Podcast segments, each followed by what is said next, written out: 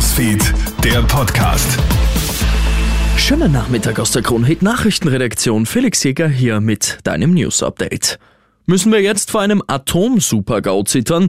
Eine Alarmmeldung gibt es einmal mehr aus dem größten Atomkraftwerk Europas, dem AKW Saporischia in der Ukraine.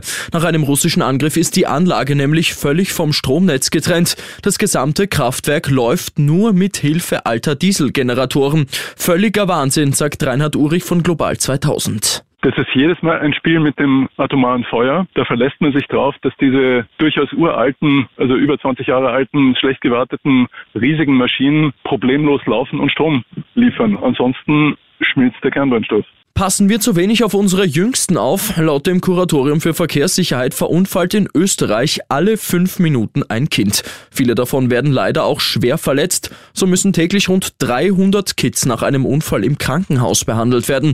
Im Vorjahr sind zudem 22 Kinder durch Unfälle ums Leben gekommen. Christian Schimanowski vom Kuratorium für Verkehrssicherheit. Zu den 22 verstorbenen Kindern ist festzuhalten, dass 13 im Straßenverkehr ums Leben kamen, ein Kind im Zuge eines landwirtschaftlichen Unfalls, fünf Kinder ertrunken sind, ein Kind im Zuge eines Rodelunfalls gestorben ist und zwei Kinder durch Extremwetterereignisse ums Leben gekommen sind. Das Kuratorium fordert im Zuge dessen von der Politik mehr Maßnahmen zum Schutz von Kindern umzusetzen. Bitte investiere kein Geld in Trade GPT.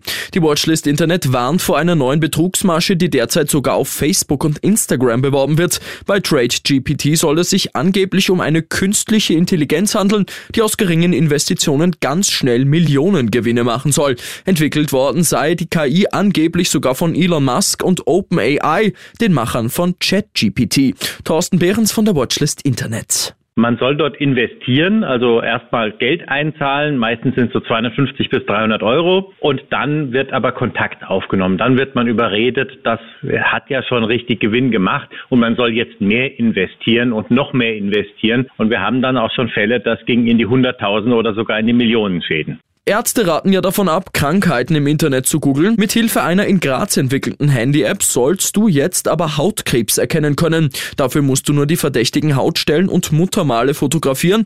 Die App schätzt dann dein Krebsrisiko ein. Laut der Med-Uni Graz, wo die App in einer klinischen Studie getestet wurde, soll die Treffsicherheit sogar 95 Prozent betragen. Ich wünsche dir noch einen schönen Donnerstag.